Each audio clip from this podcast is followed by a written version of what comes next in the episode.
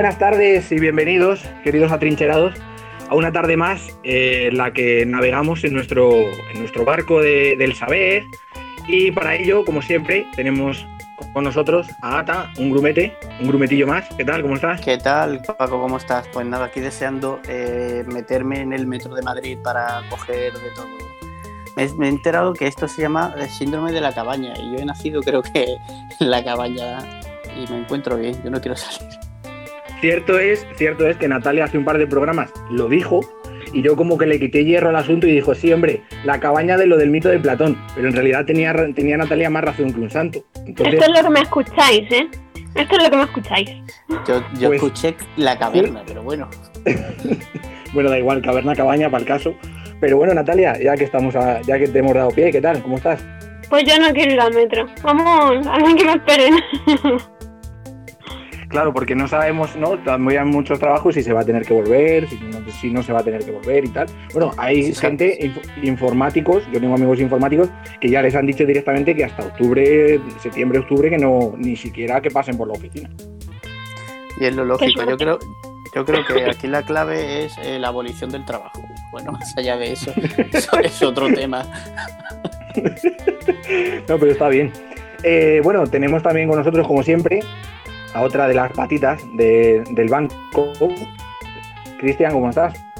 Muy bien, muy a favor de la abolición del trabajo, esa que está.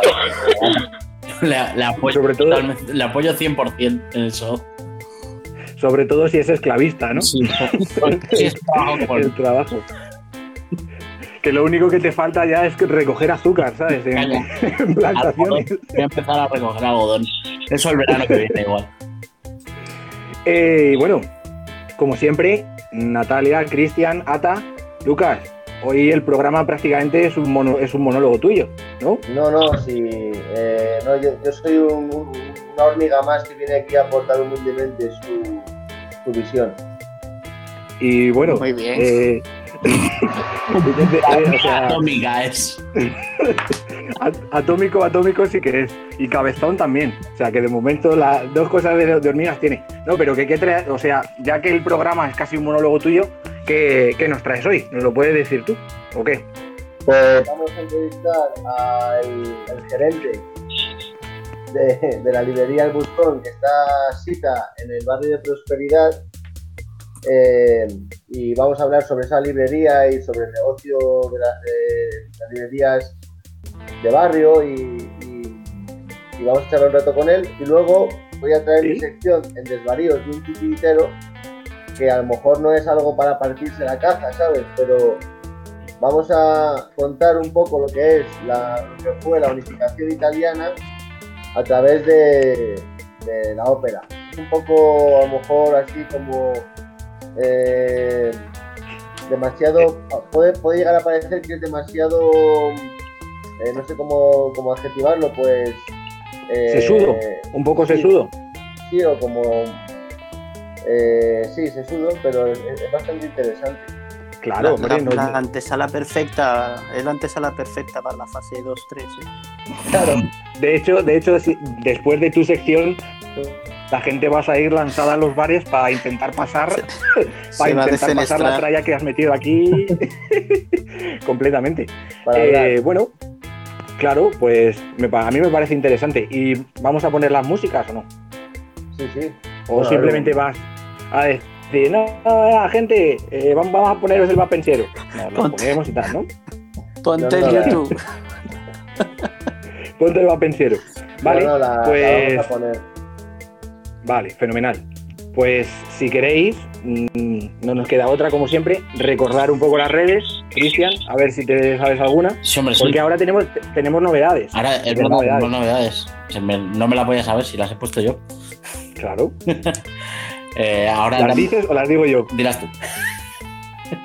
Vale, pues ahora tenemos Ni uno, ni dos, ni tres. Sino tres. sino tres canales de difusión. Ahí el guiñito a Malviviendo. Eh, tenemos, nos podéis escuchar en Anchor, en- evidentemente en iVoox y también en Spotify, que le da un regusto así al programa como muy mainstream y, y queda guay. Ya es otro luego, por supuesto, nivel ya. por supuesto, el nivel a nosotros nos viene porque los jueves de 7 a, a 7 y media, a 7.50 emitimos en Radio Vallecas en el 107.5.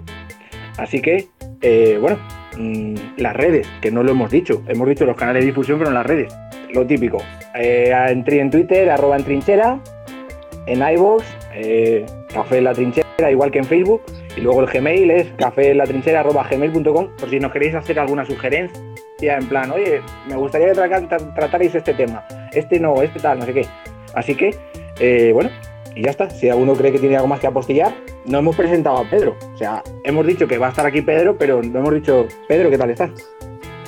Muy buenas tardes. No te hemos Bien, dejado hablar todavía. Nada, aquí es- estamos esperando vuestras preguntas. Vale. También Eh, quería mandar un saludo a la gente de, de la librería Muga de ahí de Vallecas, ya que estáis bajo la sombra de la red de Vallecas, ahí tenéis otra librería mítica, casi tanto como la, el Buscón, que es Muga, que también lleva unos cuantos años ahí currándoselo también en los barrios. Pues aquí somos muy de pro, librería, pro, pro librerías. Joder, es que también digo unas palabras para hacer radio que tiene tela. Entonces, También te inventas. pro librerías. Mira, esa no se la ha dicho a Luis Piedraíta. A ver si se la envío.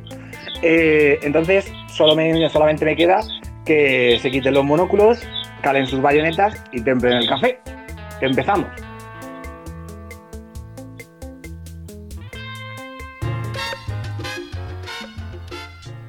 Y eh, continuamos con el café que nos vamos a tomar hoy en la tarde de, de aquí de jueves con, con Pedro y con, con Lucas. Lucas, ¿qué tal? Hola, ¿qué ¿Cómo tal, vas? Paco? ¿Cómo, cómo vas a enfocar la entrevista? Bueno, eh, eh, estamos aquí con Pedro, que es eh, uno de los eh, trabajadores, gestores, llamémoslo como quiera, de la librería del Buscón y vamos a hablar un, un poco con él sobre la librería. Hola, Pedro. ¿qué tal? Bueno, Lucas. ¿Qué tal? Bueno, eh, cuéntame un poco, a ver, eh, eh, el, el Buscón es una librería, digamos, de esas librerías de barrio, ¿no? De, que cada vez están quedando menos. Son animales en peligro de extinción. Sí. El Buscón es una de las pocas librerías que, que quedan. Librería como tal, ¿eh? Cuando hablamos de librería en este caso, estamos, solo vendemos libros. No es, en los barrios siguen quedando muchas librerías, papelerías. al final, bueno, pues viven del libre texto y de vender folios, bolis, pero de las pocas librerías como tal, puramente librería, que queda fuera de lo que es el centro de Madrid o lo que llaman ahora la almendra, junto a la que os comentaba de la librería Muga, en, en Villaverde queda otra, no, en Vicálvaro, perdona, que también es Harcha, que también es una mítica. O sea, son librerías que tienen una trayectoria de años, porque precisamente salen de eso, de los barrios, ¿no? Son casi momentos de necesidad de los barrios, como esta librería, por ejemplo, que se fundó en plena transición, año 77, con, como una cooperativa casi de barrio, de gente, de gente joven, muy politizada. Bueno, en un barrio como La Prosperidad, que es un barrio también emblemático de Madrid, es un barrio que podríamos llamarle el corazón de la movida madrileña más política y más independiente. ¿vale? Ahí es donde empezaron los Burning, estaba el- no sé, va- varios, lo que es el Centro Cultural Salmerón, que está ahí al lado del Parque de Berlín, no sé si lo conocéis, era un centro social ocupa, que bueno, es donde empezó la movida madrileña. Entonces, todo eso es un de cultivo para que salga esta librería y ahora pues bueno, ha pasado pues en 43 años que cumplió en pleno confinamiento, pues han pasado muchas cosas, mucha gente por ahí. En principio es una, librería cooperativa de barrio, luego se especializa en filosofía y bueno, seguimos especializados en filosofía, pero bueno, la filosofía no se puede vivir. Entonces pues vendemos un poco de, de todo, intentando salirnos de lo más de lo más, yo qué sé, lo más comercial, ¿no? Hay otras librerías, hay, por ejemplo, en el barrio hay cerca hay otra librería, pero podríamos decir que es, pues eso, que no nos pisamos porque somos diferentes y en este caso tenemos mucho pensamiento, mucho ensayo, ya sea historia, filosofía sobre todo. Entonces, bueno, es una, es una librería especial y que aguanta y aguantará, yo creo, por el tema de que está se sostiene en el barrio, ¿no? Ahora con, con, bueno, con todo este tema de la crisis del coronavirus y demás, pues también se ha, se ha vuelto a ver. Eso, eso te, te quería preguntar, es decir, eh, fuera de crisis pandémicas, antes de, de- de- esta crisis, eh, al final las grandes superficies o cómo está cambiando la forma de, de- de venta del libro hace que cada vez las librerías de barrio les sea más difícil existir, pero eh, lo que me interesa saber es que la vuestra, ¿crees que sí que tiene una vía de, supervivencia porque, primero, porque es una librería, bueno, esa es mi pregunta, que no te voy a, no te voy a decir la respuesta, claro. Y eh, tiene que ver el hecho de que esté especializada de que en el barrio sea conocida, o sea, de en el barrio la gente siga apoyándola. Muchísimo tiene que ver. O sea, la especialidad es la que le, has, le ha hecho sobrevivir durante muchos años. Ahora ten en cuenta que la especialidad con el tema de la venta online ya no es para tanto. Antes, si querías un libro de filosofía, sabías que tenías que ir a- al buscón. Ahora ya lo buscas en cualquier librería porque cualquier librería tiene un catálogo online y demás. Antes no era así. Entonces la especialidad nos ha salvado, pero lo que nos ha salvado es el barrio sobre todo, ¿no? O sea, y está claro que y cuidar la librería, no ser una librería que ofrezca solamente lo que más se vende, ¿no? Es decir, los, los premios Planeta y estas cosas de, de aeropuerto. Hay que, es una librería que sigue teniendo una labor importante de trabajo de los libreros. Que, Bueno, que no es lo mismo que irte a. Lo puedes comprar online, pero aquí, no sé, de librero de oficio, ¿no? Llevamos muchos años en esto, diferentes librerías. La gente que ha estado ahí 40 años, pues también. O sea, sí que es importante lo del barrio y la, bueno, y el referente de que en el pasado fue de filosofía y sigue siéndolo. Y, y 40 años te da para tener libros que no tienen ni Dios, ¿no? O sea, Claro. libros que, que no vas a encontrar en todos lados. ¿Y tú crees que la especialización de la librería, o sea, mm, es un, o sea, llama a la gente a, a decir, oye, pues esto solamente lo tienen aquí y tal? O sea, que la especialización de, en la librería es algo bueno. Sí, hombre, sí, sí, claro, es, es algo, pero bueno, como te decía, es bueno, pero ahora ya no tanto porque cualquier cosa se consigue a través online. Pero eh, la especialización también te permite que nosotros sepamos, los que trabajamos ahí, pues sepamos un poco recomendar en ese campo o sepamos mm, yo pues, nuevas traducciones o, o sea, se- seamos un poco un referente para recomendar, no tanto para conseguirlo, porque desgraciadamente la venta online, como en todos los comercios, pues ha hecho mucho daño y en el caso de especialización, pues mucho más. Y Pero, pero sí, claro. Eso es justo. eh, Tira, Lucas, perdón. que me, me interesa saber también eh, lo que has dicho antes del origen de la librería en plena transición. Yo a- algo sé, pero, pero realmente no tengo, o sea, sé que es una cooperativa, pero realmente surgió como una cooperativa no por, o sea, me- eh, vamos a ver si me explico, no, no con un objetivo de sacar gran beneficio, sino como un proyecto de alguna forma político o, o algún proyecto simplemente, eh, no sé cómo llamarlo, libertario, alguna cosa así, eh, porque por el Cultural. cultural, sí. Esa es mi pregunta. ¿No? Hombre, sí, sí, sí, claro. Es una cooperativa que surge, surge de una gente joven con muchas inquietudes políticas y sin ningún tipo de ambición económica. Bueno, partamos de la base de que una librería pequeña no tiene, no tiene ambición económica porque, vamos, los márgenes que te da son mínimos. Pero sí, es muy importante la, la convicción política y, sobre todo agitación cultural. Ten en cuenta que en los años 77 la Prospe, mm, más allá de ahí, era casi campo, ¿no? Como decían nuestros abuelos. A partir de aquí era campo. Pues sí, o sea, claro que sí. Y luego, tema político, la Prospe, o sea, la librería El Buscón, en esos años sufrió algún ataque de algún grupo nazi, fascista, como lo quieras llamar, ¿no? O sea, sí que es importante el tema político, pero bueno, no tanto el tema ideológico, que también, está claro que, bueno, es, una, es un contexto de la moneda madrileña, pero más un tema político en plan de acción de barrio, ¿no? De pues una cooperativa que en este al principio eran pues una cooperativa con mucha gente dentro y permitía dar de comer a mucha gente. También las condiciones han cambiado y ahora es una cooperativa muy pequeñita en la que trabajamos dos personas y media, da para comer para tres, ¿sabes? Como mucho, para dos y medio. Antes vivían, llegaron a ser seis personas, también antes no había la competencia de las casas del libro, el internet, volvemos a lo mismo, ¿no? O sea, Ya, ya, ya, ya, ya. era un proyecto Justo, justo acabas de mencionar el- lo que estaba pensando para preguntarte antes, que qué impacto han recibido las librerías de barrio, de barrio respecto a las grandes marcas, rollo Amazon, rollo NAC y todo, este tema. Mira, esta librería, eh, aparte de, bueno, como se fundó en el 77, ha superado varias crisis del petróleo. También ha superado, eh, la, no sé si os acordáis de una cadena que se llama Crisol, que estuvo unos años, bueno, en una cadena de libros que era casi, intentaban ser una especie de casa del libro.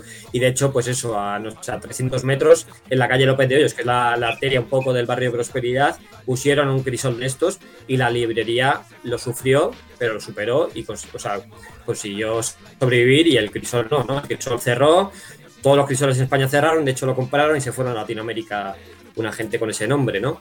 O sea que, que sí que ha sido una lucha, pero yo qué sé, pero ahí está lo que vosotros decís de la especialidad y del barrio.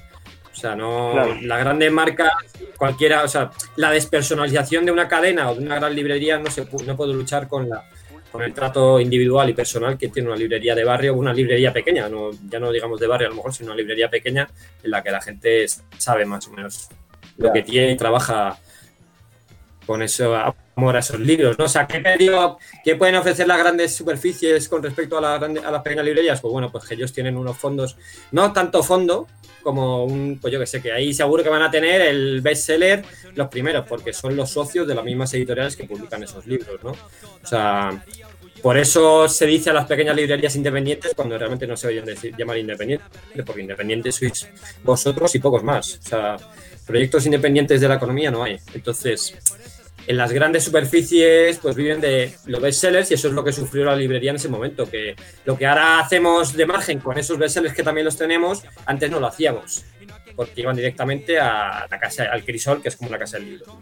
Entonces, bueno, Claro, y no puede ser que a lo mejor, y no puede ser que a lo mejor la propia fundación de la librería, en un momento en el que la, so- en el que la sociedad demandaba, mm, no, vamos, no es que demandase más conocimiento, en ese momento más conocimiento, pero a lo mejor eh, con la- el, el- el inicio de las libertades y tal, eh, no puede ser que eso la haya hecho eh, prevalecer respecto a esto, porque entiendo que ahora a lo mejor abrir una librería no es muy buena idea. No, no, claro. O sea, no ha sido ahora ni nunca una buena idea, pero efectivamente, bueno, sí, en ese momento y luego durante muchos años, como te digo, esta librería especializada en filosofía, pues por ahí han pasado intelectuales y filósofos de todos los tipos. Bueno, eh, era la librería de referencia, por ejemplo, de Rafael Sánchez Ferlosio, que murió el año pasado. Sí. O sea, quiero decir que siempre ha habido un poco de movimiento cultural ahí, ¿no? En el sótano arriba hemos hecho presentaciones y antes había un taller de filosofía, sigue habiendo un taller de literatura. O sea, sí que es un dinamizador de barrio, pero eh, como si dijéramos, la librería ahora ya se ha profesionalizado, al principio era mucho más dinamizador. Tened en cuenta que la Prospe también está la Escuela Popular, está la Asociación de Vecinos de Valle Inclán, o sea, hay mucho, mucho movimiento social todavía en la Prospe, mucho, bueno, Sí, mucho movimiento social. Entonces, sí que se ha profesionalizado, pero sigue siendo un dinamizador cultural importantísimo. No, yo, a ver, yo, yo fui vecino de Avenida de la Paz y, y casi siempre estaba en prosperidad y la verdad me parece un barrio de Madrid maravilloso y de los pocos barrios que tiene todavía un encanto especial dentro de Madrid por la como en las calles es muy, muy diferente al resto de Madrid Eh, pero sobre todo por lo que dices del pequeño comercio que es un, es un sitio donde Sí, sí. puedes bajar y puedes ir en vez de mm, ir a internet te lo bajas y abajo en la casa lo tienes y te lo subes y no tienes que esperar a que venga y etcétera, etcétera. Y, y viendo la- las imágenes por internet, porque yo primero te quiero preguntar la calle, para que también para quien, quien nos oiga, quien quiera ir, sé que está cerca de, de López de Hoyo, pero ¿qué calle es, Pedro? Es la primera pregunta que te quiero hacer. La calle Cardenal Silicio es una de las que sale de López de Hoyos, cerca de la plaza de la Prospe. Y esa cruza casi casi todo casi todo prosperidad. Es que eh, viendo las imágenes eh, yo he ido yo he ido a, a comprar eh, y digo bueno un tiempo muy bueno. Pero lo que sí que te quería preguntar es primero dos cosas. Has dicho una cosa que me ha interesado muchísimo. Dices que hacéis talleres o hacíais talleres esto influye en cuanto a a la vida de barrio es decir si en el barrio os conocen por los talleres o solo os conocen también única y exclusivamente porque tengáis el- la librería y también si hay nuevos lectores o bien vuestro, vuestra clientela es una clientela juvenil o ya es una clientela senior o-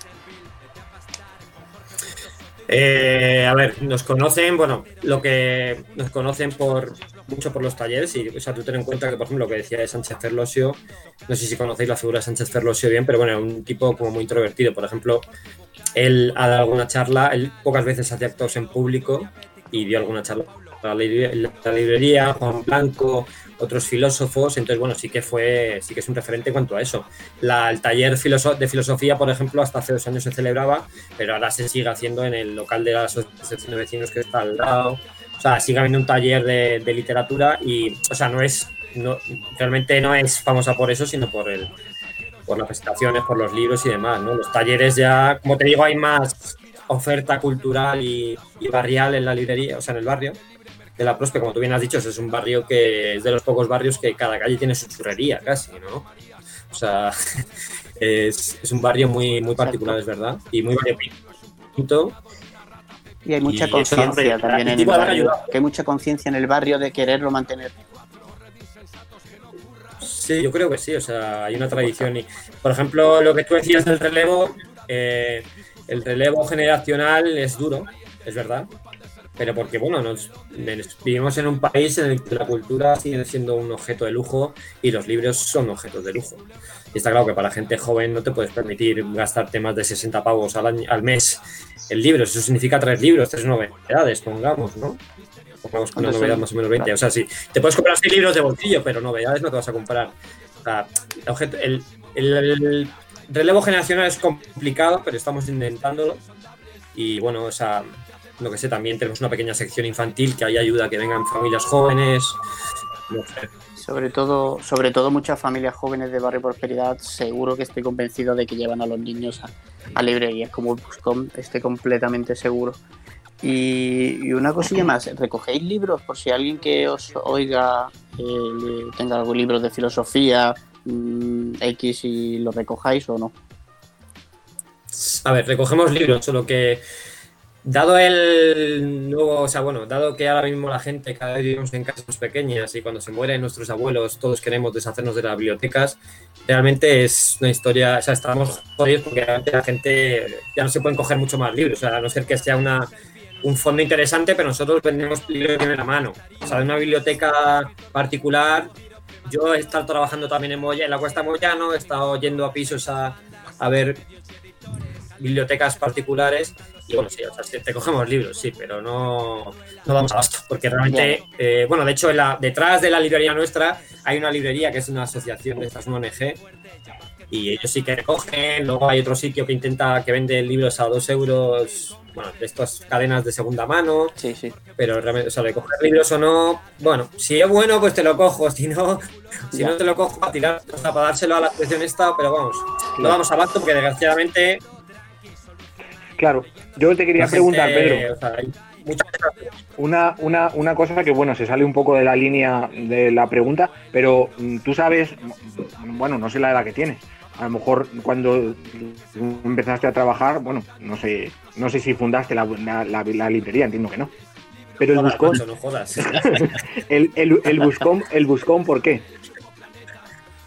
Lo- Hombre, pues ¿Sabe? el Buscón, bueno, a ver, la, la, teoría principal, o sea, esto es de hace, estamos hablando de más de hace 40 años, entonces ya hay, hay una especie de leyenda urbana y Sí. tal, o sea, o sea, dicen que claro, se basa- se basa en el Buscón de Quevedo, ¿no? Pero otros, o sea, bueno, ten en cuenta que era un grupo de un grupo de jóvenes que, venga, vamos a poner un nombre, en plan asambleario, vamos a poner un nombre y supongo que saldría ese en referencia al Buscón de Quevedo. de Nosotros ahora también decimos el buscón porque, bueno, si nos pides un libro y no lo tenemos, también te lo encontramos. O sea, ese también es el, el- la vuelta que le puedes dar al nombre, ¿no? Pero Sí. bueno, sí, es el buscón de Quevedo, sí, hay que reconocerlo. No, hombre, pero el trasfondo, el trasfondo comercial de marketing que le acabas de meter es cojonudo, ¿sabes? Y ya encima, si luego tenéis el, el- el lema antigóngora, pues ya fíjate, todos vamos allí, ¿sabes? No, no, eh, o sea, es el buscón de Quevedo. Hace unos años se hizo una camiseta del buscón, yo todavía no estaba en la librería, y era una, una camiseta de la silueta del, de Quevedo, con sus, con sus, con sus gafitas, su pelo así, y su su cuello este, ¿no? Como se llama estos que llevaban en esas épocas. La ola. El- Sí, sí. La bola. Una última pregunta para Pedro, si queréis. O si queréis hacer alguna otra. alguna- Sí, yo creo, yo creo que podemos, yo creo que podemos estirar el chicle eh, cinco minutillos más. Vale, yo tengo una pregunta para Pedro. Eh, ¿Cómo ha sido, eh, me imagino que durante la crisis esta de la pandemia, estos dos o tres meses, ha estado cerrada la librería y no habéis, no habéis vendido nada, ¿no? ¿Os, ha- os han No. encargado libros? No, no, mentira, ¿Os han mentira, encargado, mentira, hemos estado os han a encargado pie del libros? cañón hemos estado. Sí, hemos estado a pie del cañón, a pesar de tener las puertas cerradas y demás. Lo que pasa es que esta librería es tan de barrio, tan de barrio, que no tenemos casi presencia online y hostias. Eh, entonces, bueno, muy poca gente se ha enterado, pero la gente más cercana, más afín a la librería, sí que está puede enterar de que estamos todavía haciendo encargos. Y yo personalmente he ido recorriendo el barrio como un pizzoleto con la bicicleta repartiendo libros. O sea que, bueno, Qué bohemio esto. algo, hemos hecho. Eso, eso, es, eso es muy bohemio, tío. Hay, de hecho, mira, hay- ahora que recuerdo, hay un cuento infantil que se llama el burrilibro o algo así, o burricuento, que es la historia justamente de lo que tú estás contando. Un profesor eh, colombiano que recorre los pueblos llevando los libros en bicicleta, tío. Eso es, o sea, mejor marketing para el barrio no puede haberlo. O sea, eco- ecología, ecología, cultura, o sea, lo tiene todo. Y, y otra pregunta, Pedro, ¿cómo está siendo la vuelta a la, a la, digamos, después de haber estado cerrada, A la nueva normalidad. Cómo ha sido la vuelta? Porque según me comentaste, estáis vendiendo bien, ¿no? Como que de alguna forma la gente Sí. está yendo a, sí, comprar, está apoyando. Sí, sí, la verdad es que sí, es una. Desde, desde que ya, desde mayo creo que fue. O sea, porque nosotros efectivamente desde el, el día, si queréis os cuento de todas formas, eh, amplío un poco la pregunta que me has hecho respecto al durante el, durante el estado de alarma más duro, ¿no? El día 13 de marzo, el viernes 13 de marzo, la gente venía a la librería a surtirse como si no hubiera mañana. O sea, como si se fueran a encerrar a casa. O sea, fue impresionante. El día sábado 14 por la mañana abrí, abrimos la librería igual. La gente venía como, hostia, es que no sé cuánto tiempo voy a pasar en mi casa encerrado, surtiéndonos y demás.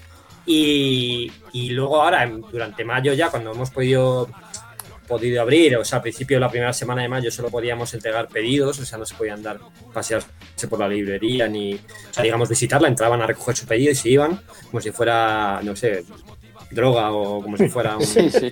Na- narcotráfico.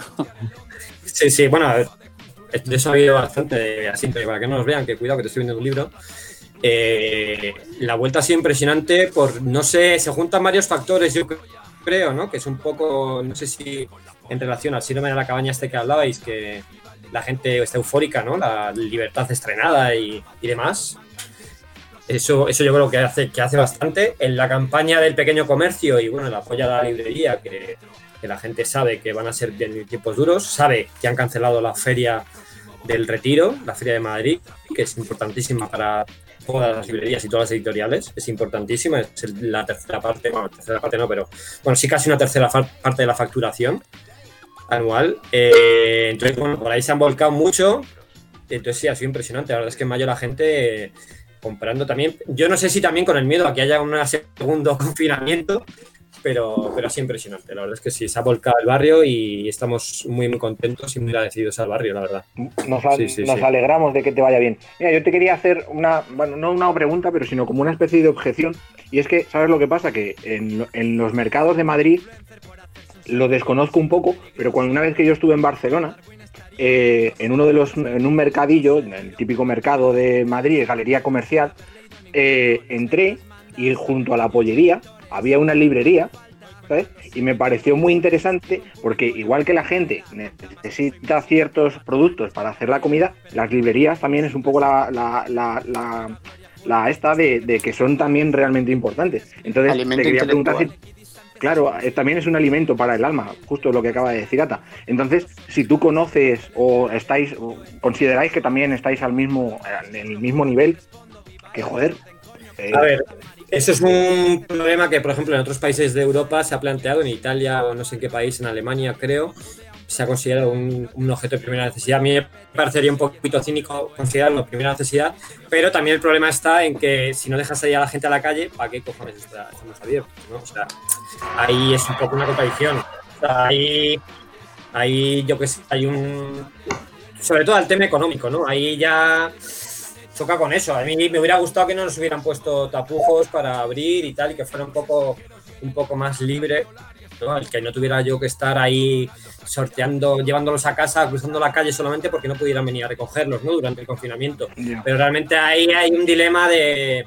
Hostias, es que no, tampoco, si la gente no puede salir a la calle y no puede entrar a la librería tranquilamente, y ahora estamos en lo mismo, ¿eh? Cuando abrimos la primera semana, que en teoría no se pueden tocar los libros, que no sé qué, entonces, ¿hasta qué punto tiene sentido, sobre todo a- para sostenimiento económico, porque quieras que no, muchas librerías nos hemos tenido que tener a ERTES y demás, hay algunas que los caseros han condonado los alquileres y demás, y eso es lo que nos ha permitido sobrevivir estos dos, dos meses cerrado como a todo comercio, ¿no? Entonces, bueno, un comercio, lo que tú dices en un mercado, eso también es eso que dices tú fuera, no sé en qué ciudad has dicho, pero en Madrid, Barcelona. en el mercado de... En Barcelona sí, pero en Madrid ahí en el mercado de San Fernando hay una librería Pues mira. metida en el mercado de San Fernando que vende libros al peso, ¿no? Ah, O sea, que esa idea también Sí, o sea, sí. pero, pero ¿para qué? Si la gente no puede caminar, ¿para qué vas a estar abierto? no? O sea, como él ha dicho el ATA, eh, esto es una calle que sale de López de Hoyos, no es una calle comercial. Hay que ir, es profeso, a esa librería. O sea, no, no es que te la encuentres. Entonces, bueno, y las librerías de paso igual, ¿no? Que ¿Para qué vas a estar abierto en el centro ahora mismo? Yo te- conozco gente que tiene librerías en el centro de Madrid y lo están pasando canutas porque Claro. la gentrificación ha hecho que esos, esos barrios se vacíen de gente y que aunque estés abierto no pasa ni Dios porque ya no hay turismo, claro. Entonces es, es un problema gordo. Y el turista no vaya a comprarse Entonces- el libro. ¿Y, qué te- y otra pregunta te iba a hacer. No, O y sea, lo- ¿es, es posible, ¿Es posible que a lo mejor una librería de barrio se diferencie de una comercial en la inmediatez? Quiero decir, por ejemplo, cuando tú vas a la FNAC, a lo mejor, por ejemplo, a comprar un libro, sabes a lo que vas, sabes al libro que vas, pero sin embargo, a lo mejor vas a una librería de barrio a encontrar algo. ¿Puede ser? Sí, sí, sí, claro. O sea, la gente, a pesar de que venga, vienes con una idea, pero como te digo, nosotros, o sea, lo que tiene una, una librería pequeña es que hay una persona detrás, unas personas que han escogido el fondo. En una librería como el- la Casa del Libro no hay ningún tipo de criterio. Claro, es todo. O sea, es, An- anchas es un almacén. es claro, es un almacén, venga, vamos a poner libros y igual no hay ningún criterio. O sea, yo no voy a, a tener libros a no ser que sea un, vamos, o sea, y si lo tengo es un superventas, lo tengo debajo de la mesa y si me lo piden lo vendo, pero no voy a tener libros que no tengan ningún tipo de, de calidad o, de, o que no valgan nada, ¿no? O sea, ahí ya, creas que no, la labor de la librería es esa, cribar. A De Fred, a De Fred no le gusta este comentario. Jeffrey, mira, te reconozco por ejemplo, o sea, nosotros tenemos una pequeña sección juvenil y bueno, hay que meter eso también, aunque, vamos, Es broma. yo no lo he leído nunca. Yo lo, yo lo digo, lo digo, lo digo de broma, ¿no? Dentro de la juventud, pues bueno. Sí, pues, pero la- lo de la especialización a la hora de abrir hoy en día una librería, si estás lo suficientemente loco como para hacerlo, pues es, es prácticamente indi- indispensable, ¿no? Mira, mira Delirio, bueno, Paco conoce la librería. Delirio es una librería que está aquí en Móstoles, al lado de mi casa prácticamente, que lleva un par de años ganando un premio a mejor librería de España y, y está especializada en novela gráfica. O sea, vende sí. libros en general, pero su especialización es la novela gráfica.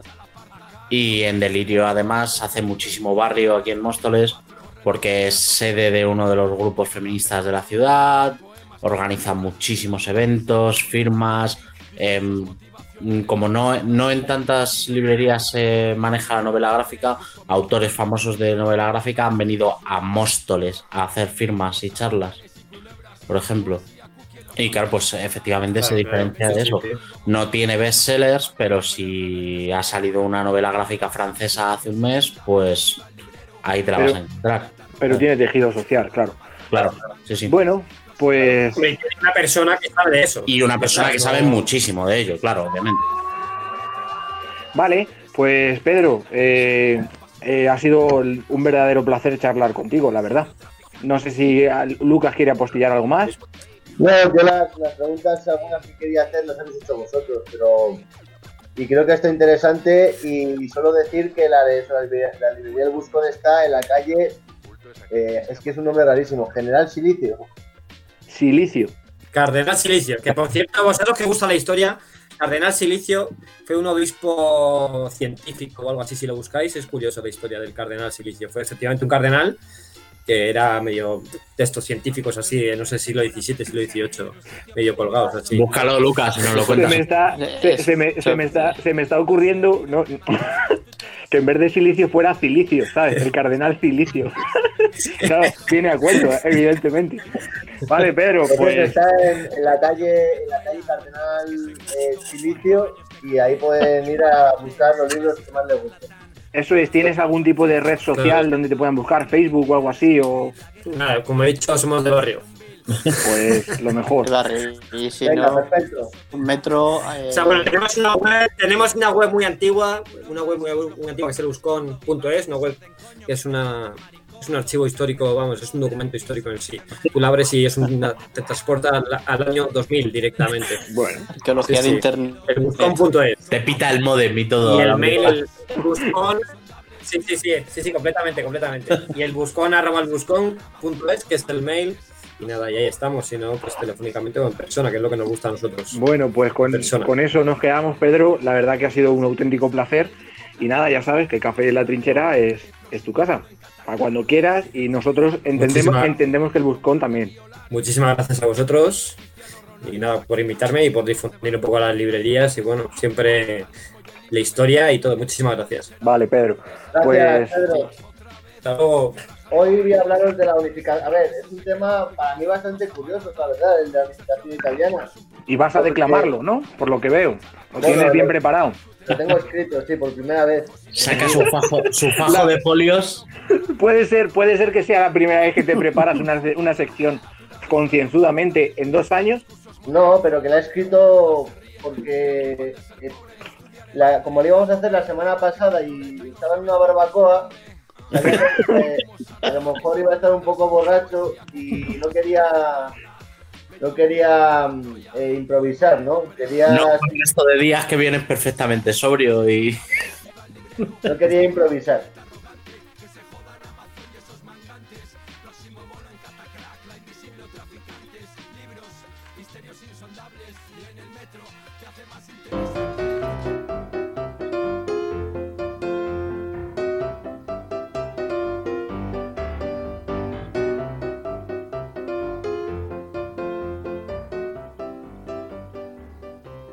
Buenos días, buenas tardes, buenas noches. Bueno, queridos oyentes, hoy vamos a hablaros del maravilloso mundo de la unificación italiana. Sí, me imagino que la pasión os recorre las venas, estáis con el vello en punta. Es un tema que os toca, que os toca muy profundo. Un toma- es un tema de debate diario prácticamente, ¿no? Que si la unificación italiana por, por aquí, que si la unifica- eh, unificación italiana por allá. Es un tema muy, muy tocado, muy incluso, de- incluso quemado ya, ¿no? Un tema muy manido. por lo que se, por lo que se discute mucho en, en la cena de Navidad. por ejemplo, que ha ha llegado a dividir familias, ¿no? bueno, pues para, para empezar a tocar este maravilloso tema, eh, os voy a poner un poquito en contexto, ¿vale?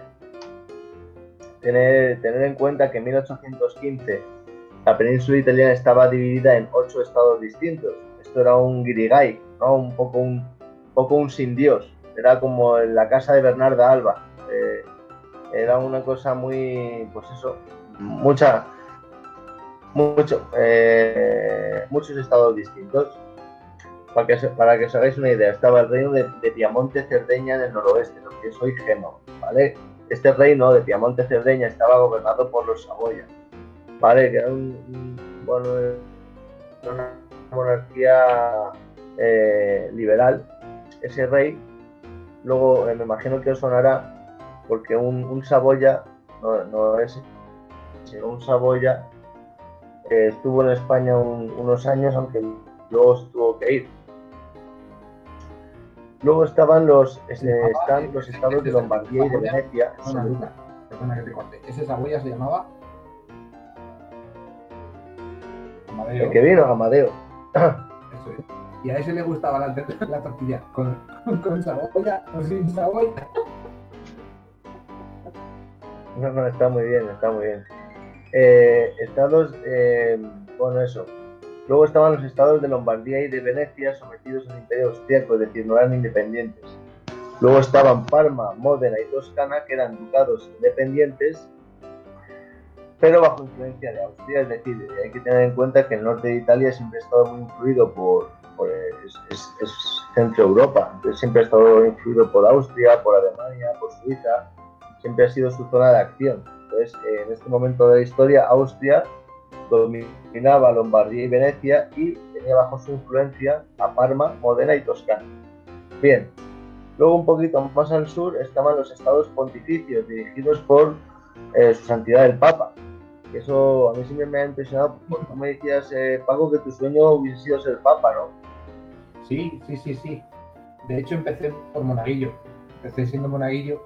Lo que pasa que, bueno, eh, las prácticas, lo, que común se comente- lo, que, lo que comúnmente se conoce como las prácticas de monaguillo, ahí suspendí. No era, no era bueno en el tacto, decía. Dejabas, dejabas a la parroquia sin, sin hostias, ¿no? Para el domingo, de las, de las comidas todas. Y sin vino. Y sin vino. Pues los estados pontificios regían esta zona. Eh, y luego al sur estaba el reino de las dos Sicilias, independiente y bajo la soberanía de los Borbones. Que me ignoraron un poco. No me toques los Borbones. Y entonces, para ponernos en, este es el contexto eh, territorial. Ahora os voy a hablar de contexto político, ¿vale? ¿Qué es lo que ocurrido en 1815?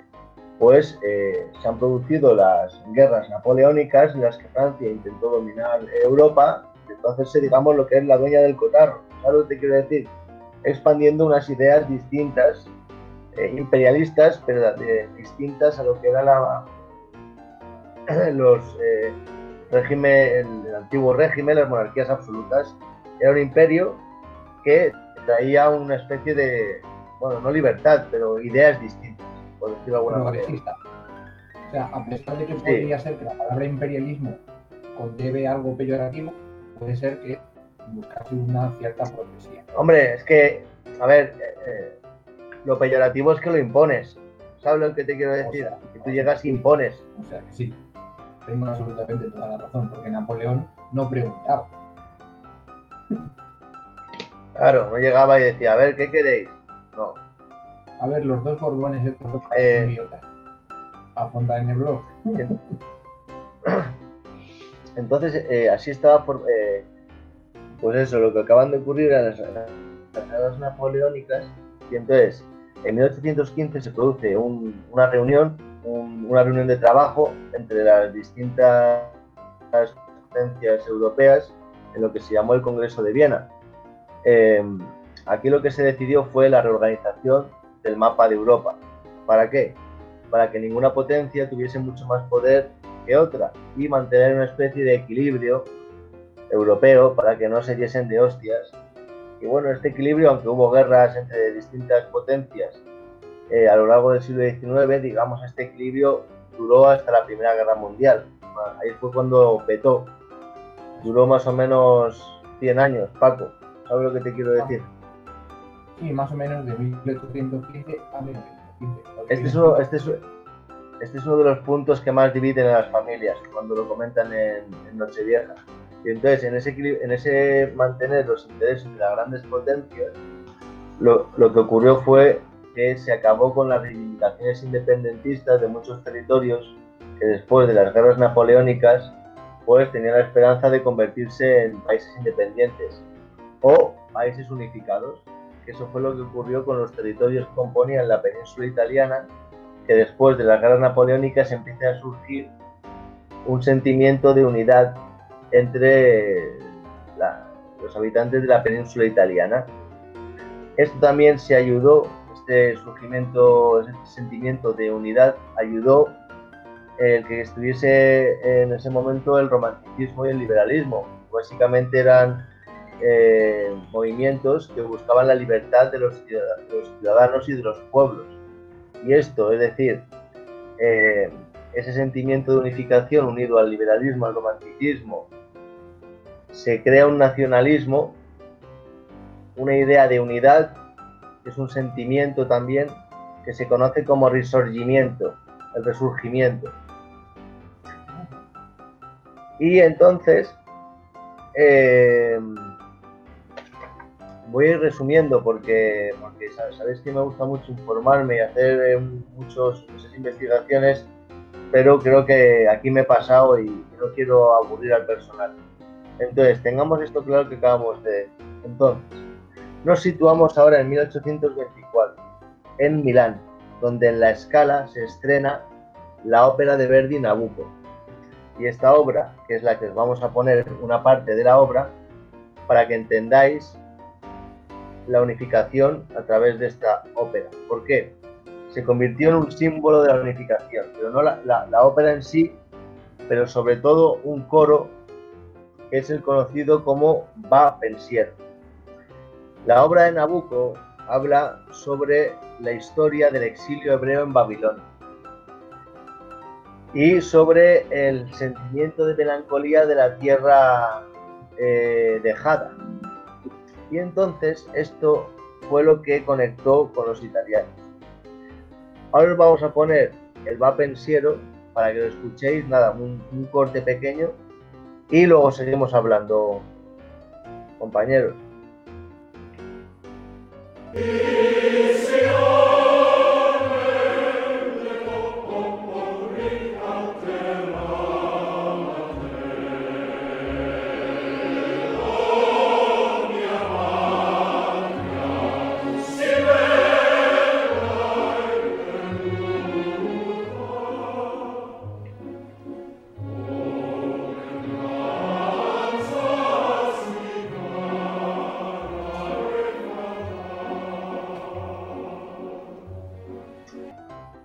Bien, el Va Pensiero, como eh, creo que habéis escuchado, la letra que se hizo, el- la, parte de, este coro que se hizo muy conocida, fue lo de O mia patria si bella e perduta, O membranza si cara e fatal.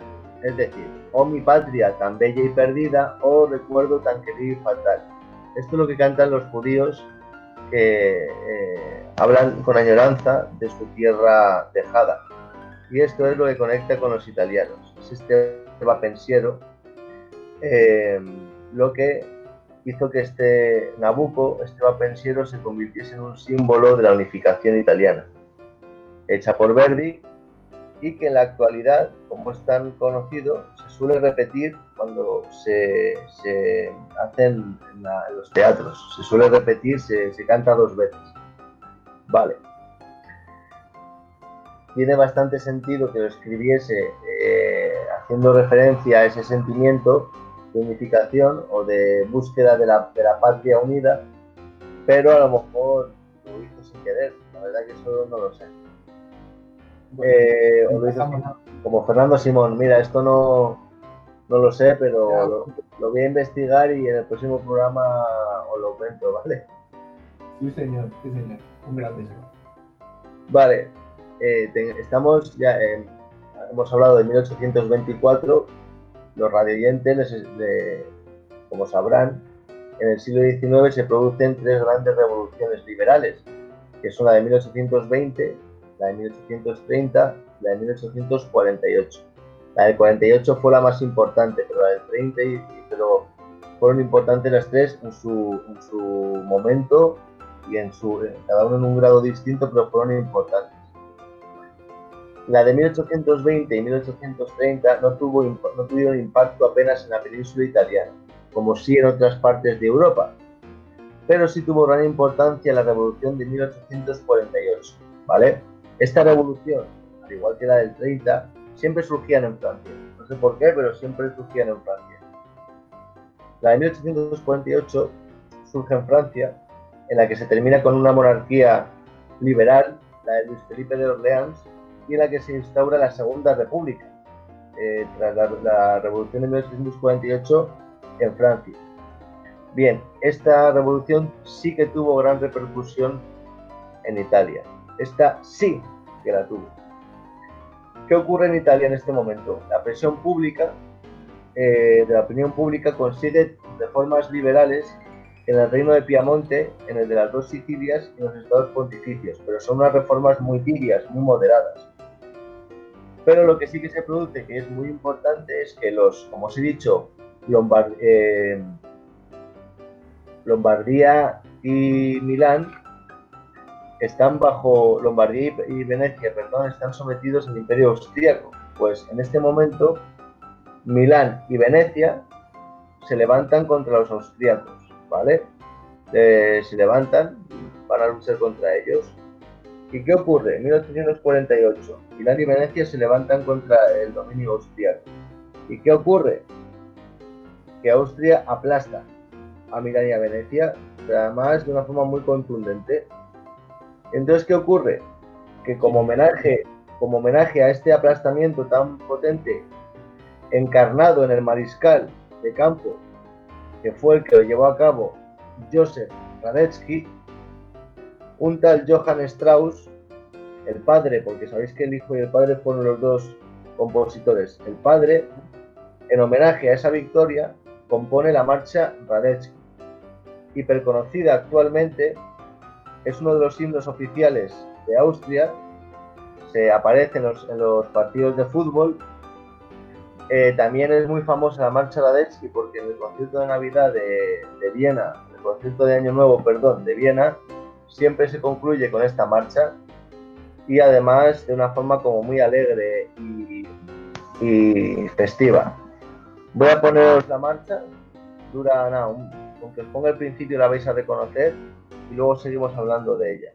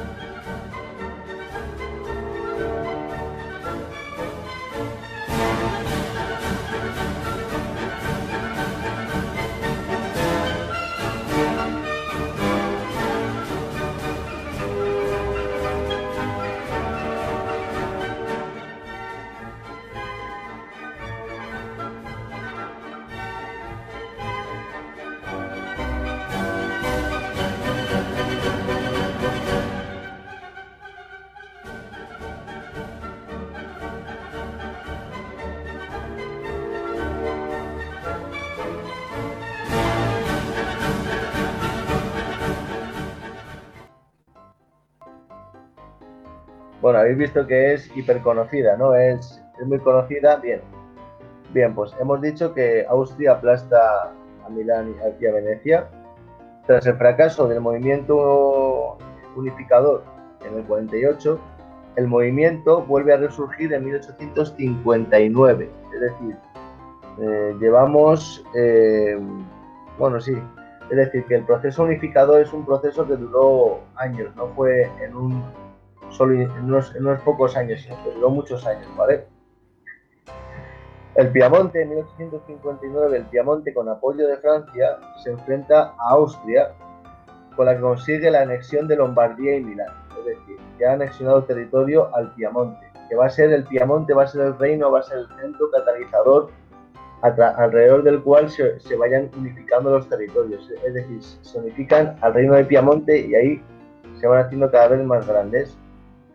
Es decir, eh, se consigue la, Lomba- la Lombardía y Milán contra Austria y es en este contexto de 1859 cuando se empieza a gritar con animosa, con animosa pasión por las calles de Milán y Venecia, apareciendo incluso en paredes pintadas como grafitis, aparece el Viva Verdi.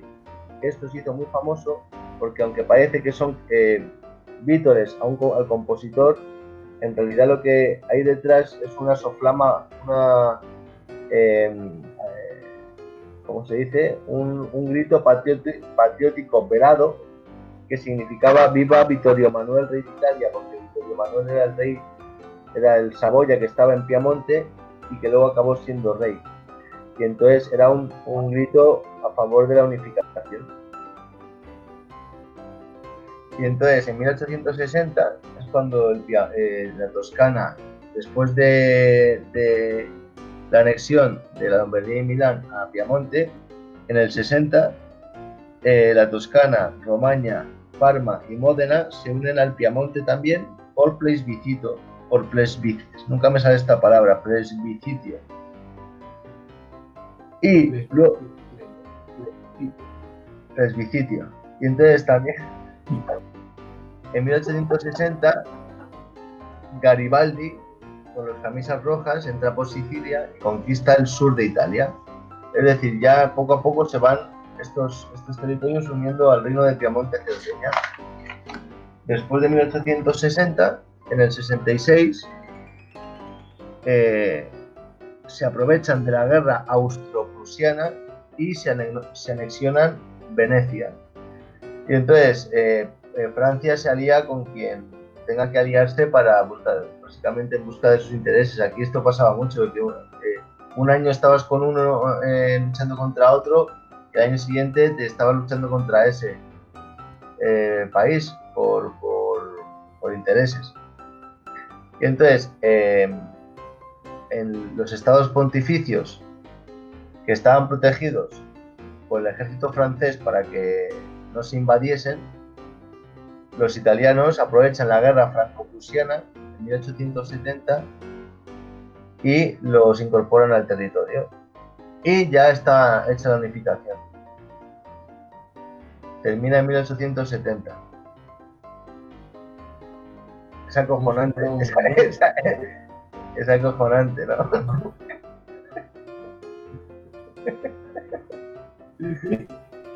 Realmente, pues eso.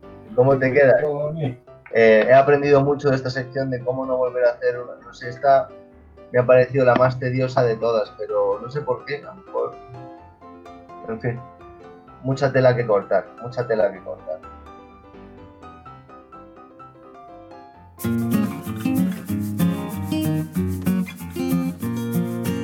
Con esto, con esto si queréis, despe- despe- despedimos el programa y bueno, eh, instamos a nuestros oyentes a, a escucharnos la semana que viene en nuestros canales de difusión.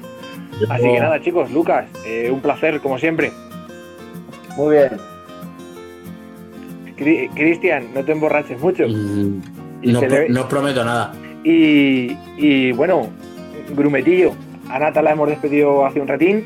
Grumetillo. Sí, Nata, Nata, es Vamos que, viendo. Nata es que ha desaparecido por motivos técnicos, no que le hayamos quitado el voto ni voz en este, en, este Ha sido, ha sido- ha sido- ha sido lista. Sí, la Ha verdad que sido, sí. li- Posiblemente el ha sido lista pro- porque ha dicho. Bueno, lo de la entrevista tiene un tono así más roncejo, pero es que lo de Lucas pinta muy negro, me voy antes. y yo creo que ha sido el, el- a nivel técnico el peor programa. Pues ya te digo. No sé. Se diferencia. alarmas, teléfonos. Así que nada, bueno, eh, eh, a nuestros oyentes, repetirles Anchor, Spotify y iBox, lo, lo vamos a ir subiendo a nuestras redes, por supuesto, y en el 107.5 de Radio Vallecas todos los jueves de 7 a 7.50. Así que, hasta la semana que viene. Adiós. Esta es la entrada del batisterio, que estaba todo cubierto de tierra y mi abuelo iba arando con los muros y se, y se coló con una piedra romana. Se encontró que era un batisterio para los cristianos romanos del siglo I después de Cristo. ¿A quién no le va a gustar un imperio romano del siglo I? ¿A quién no le va a gustar?